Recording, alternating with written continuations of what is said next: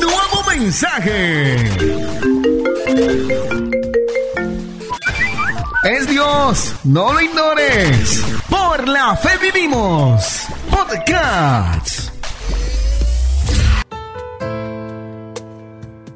El libro de Eclesiastés, capítulo 9, versículo 11 dice lo siguiente. Me fijé que en esta vida la carrera no la ganan los más veloces, ni ganan las batallas los más valientes, que tampoco los sabios tienen que comer, ni los inteligentes abundan en dinero, ni los instruidos gozan de simpatía, sino que a todos les llegan buenos y malos tiempos. Aquí viene el mensaje de hoy. Es la historia de un elefante y una canina que se embarazaron al mismo tiempo. Tres meses después, la canina parió seis cachorritos. Seis meses más tarde, la canina estaba embarazada de nuevo. Y nueve meses después dio a luz a otra docena de cachorritos. Y así el patrón continuaba. En el mes 18, la canina se le acercó al elefante para cuestionarla.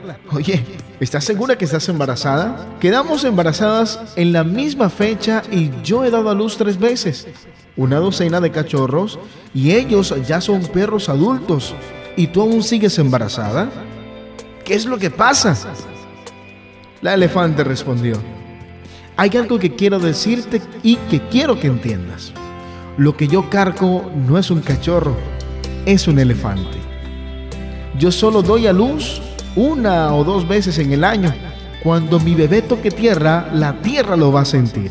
Cuando mi bebé cruce una calle, los humanos se detendrán a ver con admiración.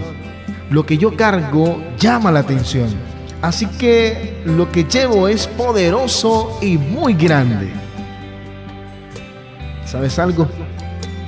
Yo te invito en ese nuevo día a que no pierdas la fe. Cuando mires a otros recibiendo su bendición, hey, no te molestes. No te molestes eh, por sus gratificaciones, eh, no te molestes por sus bendiciones. No sientas envidia. Si no has recibido tus propias bendiciones, eh, no te desesperes. Di a ti mismo, mi tiempo está llegando y cuando llegue, la gente quedará admirada. Moraleja, los tiempos de Dios son perfectos y todo llega cuando tiene que llegar, ni antes ni después, solo en el momento justo. Agradezco a la persona que compartió este mensaje a través de las redes sociales. El Señor le bendiga de una manera muy especial. Y yo he decidido compartirlo con ustedes también para que entiendan que los procesos de Dios son perfectos que nada llega ni antes ni después, sino justo a tiempo. Y es en el tiempo de Dios en que debemos esperar. Dice, por ejemplo, el libro de Eclesiastés, capítulo 13, versículo 1. Todo tiene su momento oportuno. Hay un tiempo para todo lo que se hace debajo del cielo. Amén.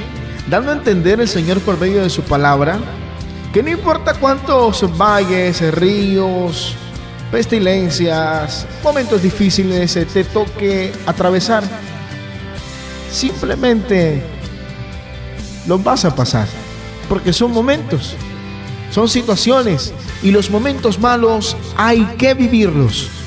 Amén. Eso me decía un buen amigo hace un par de días. Jonathan, no te desesperes. Los momentos malos hay que vivirlos. Gózate cuando estés siendo sometido a prueba, cuando estés pasando por situaciones complicadas, gózate, porque eres una herramienta útil para Dios. Y de seguro saldrás con un ímpetu, con una gallardía, con una berraquera dispuesto a comerte el mundo una vez logres atravesar aquella situación complicada por la cual tuviste que atravesar.